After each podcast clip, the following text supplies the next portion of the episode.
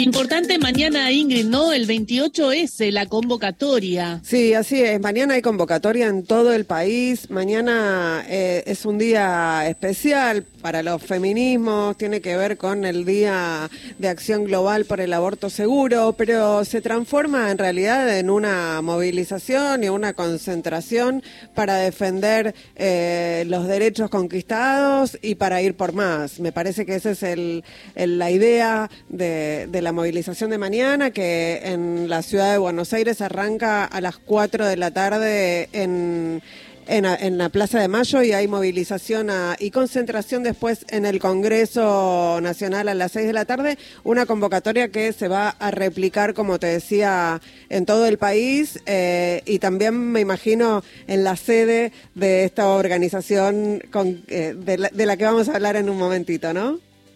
Sí, y que está cumpliendo 30 años, ¿eh? porque está en línea Pate Palero, directora ejecutiva de Católicas por el Derecho a Decidir, eh, para charlar un poco de mañana de la convocatoria, pero también para reflexionar sobre estos 30 años de lucha, eh, porque son parte del feminismo y además unen la fe con el feminismo. ¿Cómo estás, Pate? Acá Gisela Busaniche, Ingrid Bey y equipo te saludan.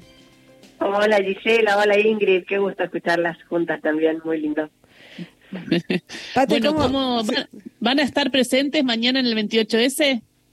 Sí, por supuesto, vamos a estar allí en, en, Cava, y, pero también nos hemos ido multiplicando por distintas provincias con o con compañeras que son de católicas que están en las provincias, en Córdoba principalmente, en Santiago del Estero, en Chaco tenemos también hay una, una avanzada que estaba trabajando estos días por allá, eh, y bueno, y aliadas que, que andan repartidas por todo por todo el país. Así que sí, por supuesto vamos a estar ahí en el, en el 28 reclamando un poco por, por toda la, visibilidad de la agenda de los feminismos. Nos parece que en general el contexto electoral nos ha dejado un poco entre bambalinas eh, pero además hay algunas propuestas que nos atacan directamente. Entonces, bueno, salimos a, a decir que, aunque, como era esa, esa, lectura de que cuando el dinosaurio despertó, ahí el feminismo seguía estando. aunque se despierten, ahí vamos a estar. Cuando, cuando el dinosaurio despertó, el feminismo todavía estaba ahí.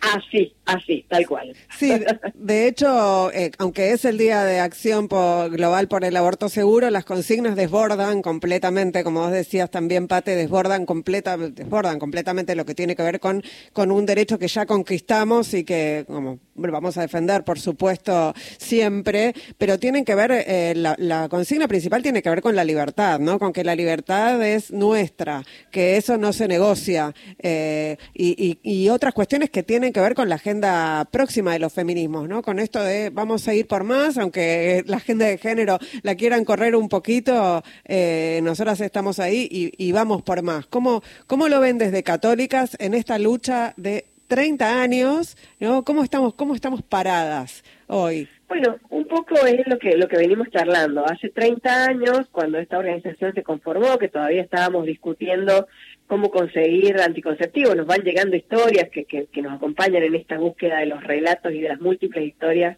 que han conformado esta historia organizacional.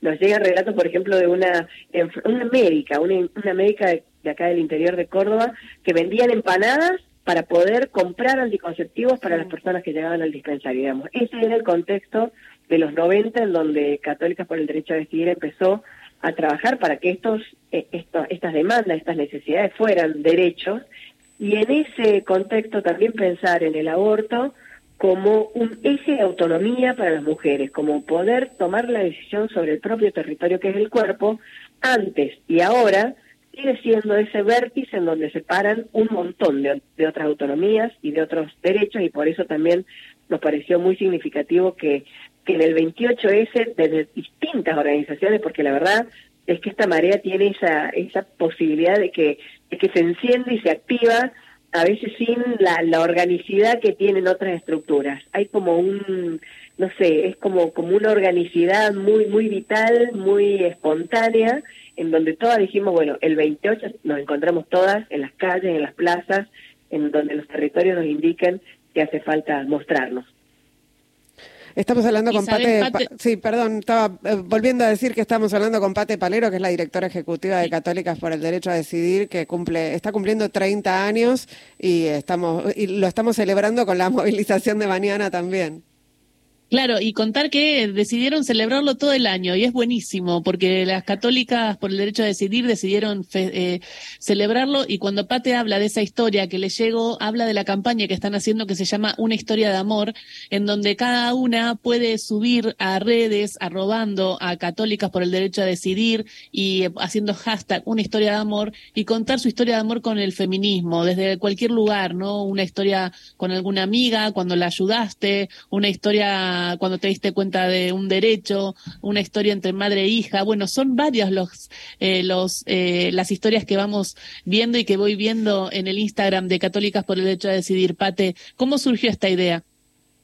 Bueno, ahí empezábamos el año con este desafío, veíamos que, que se venía una eh, como, un backlash, una reacción a, a, los avances del feminismo, sabíamos que era un año electoral donde íbamos a estar atravesadas por estas disputas de sentido y, cuando empezábamos a recordar esta historia, este, este recorrido nuestro y de, y de las compañeras con las que fuimos avanzando en, el aporte de los feminismos a la democracia, nos dábamos cuenta que se nos erizaba la piel, que nos emocionábamos contando, que una recordaba el primer pañuelo que le dieron. En nuestro caso también tenemos muchas compañeras que recordaban cuando encontraron una revista Conciencia Latinoamericana, que es una revista que hizo nuestra red de católicas de, de toda la región, y que cómo nos impactaba en nuestras raíces de familias que vienen de la tradición católica, de papás, mamás que a lo mejor han pertenecido a estos grupos de las, de las iglesias del tercer mundo, de la iglesia de la opción por los pobres, y cómo volver a, reencontrarse con ese discurso actualizado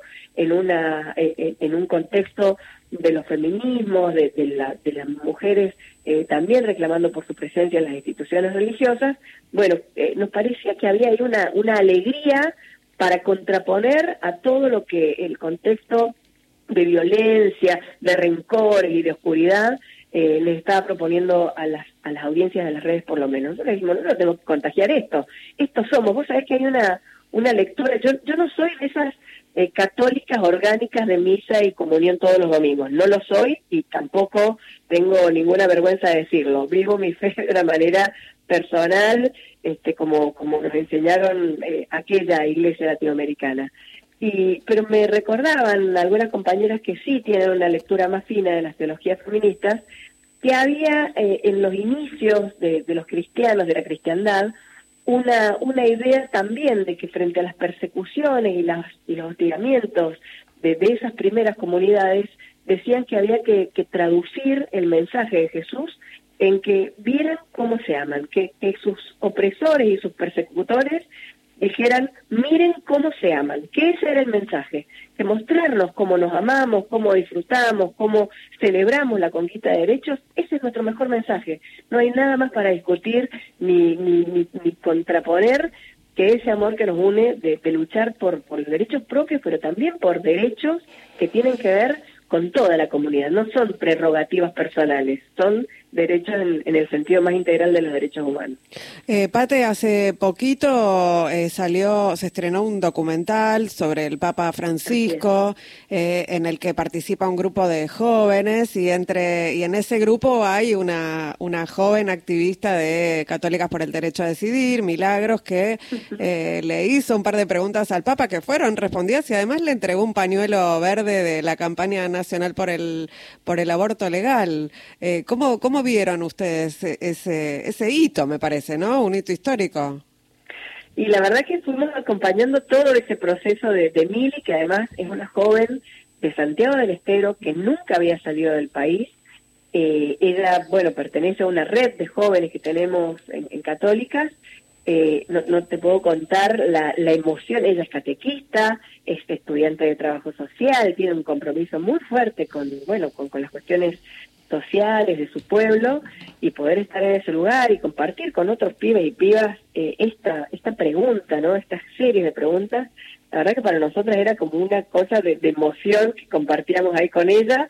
Ahora, mira, Mili está precisamente también en, ese grupo que está en el Chaco, trabajando con jóvenes eh, Entonces, bueno, nos parece que hay como toda una relación en, en eso. Yo creo que hay una iglesia ahí que, que está, creo que ese, ese documental creo que también es un mensaje para la propia comunidad católica. Yo creo que, que ahí el Papa también elige poner esas preguntas, exponerse a esas preguntas para darle un mensaje al interior de la comunidad diciendo, bueno, ¿cómo respondemos a esto? ¿Cómo respondemos a estas demandas que están haciendo las juventudes actuales que tienen fe, que necesitan seguir abrazando esa trascendencia espiritual, pero que no pueden eh, eh, poder, no, no, no, pueden estar atados al, al, odio, a los rencores, a los prejuicios y a, y a una lectura ortodoxa de, de, un texto que fue escrito en un contexto absolutamente distinto al que están viviendo ahora, ¿no?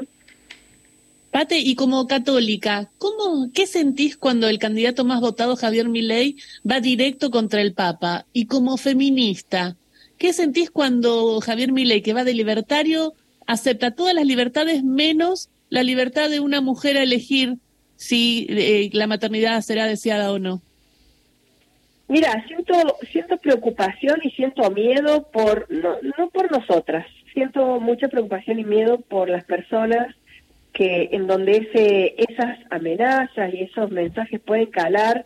Yo siempre digo que los feminismos en, en algunos sectores que no tienen el privilegio del acceso a la información y el acceso a algunos consumos simbólicos, información y educación, eh, puede representar mucho miedo, porque los feminismos lo que hacemos es sacar el libreto de, la sociedad como la hemos conocido, sacar el, libreto de la, de la desigualdad, ¿no? Y, y, eso, bueno, genera para algunas personas y para algunas familias un temor al, al sufrimiento, al no tener respuestas, a la incertidumbre. Eh, y yo creo que, que estos discursos de odio y de amenazas y, y de ir por esos esos eh, pensamientos como de, tanto prejuicio y rencor, yo creo que, que afectan a esas personas. No, no, no sé, si, yo creo que los feminismos estamos muy fuertes, muy unidas. Eh, yo creo que nosotros tenemos, además, no sé, por lo menos en el caso de las personas grandes, adultas, mayores, como, como en mi caso, que pasamos los 50, nosotras, bueno, hemos vivido los, los tiempos de, de, del terrorismo, de, de, la persecución y, y eh, de alguna manera estamos preparadas para eso. Hemos hecho una opción por esta por esta posición pero pero quizás bueno hay personas que, que no lo han vivido que no saben cómo protegerse y que muchas veces están muy aisladas y muy solas que no tienen con quién compartir ese miedo que no tienen con quién eh, responder a esas incertidumbres y bueno yo yo tengo preocupación por esa gente por eso nosotros también proponemos esta campaña que amplíe los límites de los feminismos. Queremos estar charlando con todos los sectores progresistas, los sindicatos, las escuelas, las universidades, las organizaciones de base, los comedores. Queremos este, dialogar. Y mañana será. Porque, sí, sí, porque es esa, esa la, la, el mensaje que creo que hay que llevar. Y mañana será el día entonces 28S, un día importante para los feminismos. Eh, qué lindo charlar con Pate, Ingrid. Eh, pudimos charlar y se, seguimos celebrando los 30 años. Sí, así es. Feliz cumpleaños, Pate, a vos y a todas las católicas por el derecho a decidir. Nos vamos al informativo de Radio Nacional y mañana nos vemos en las calles. Ahí nos abrazamos. Muchas gracias, compañeras. ¿eh? Chao.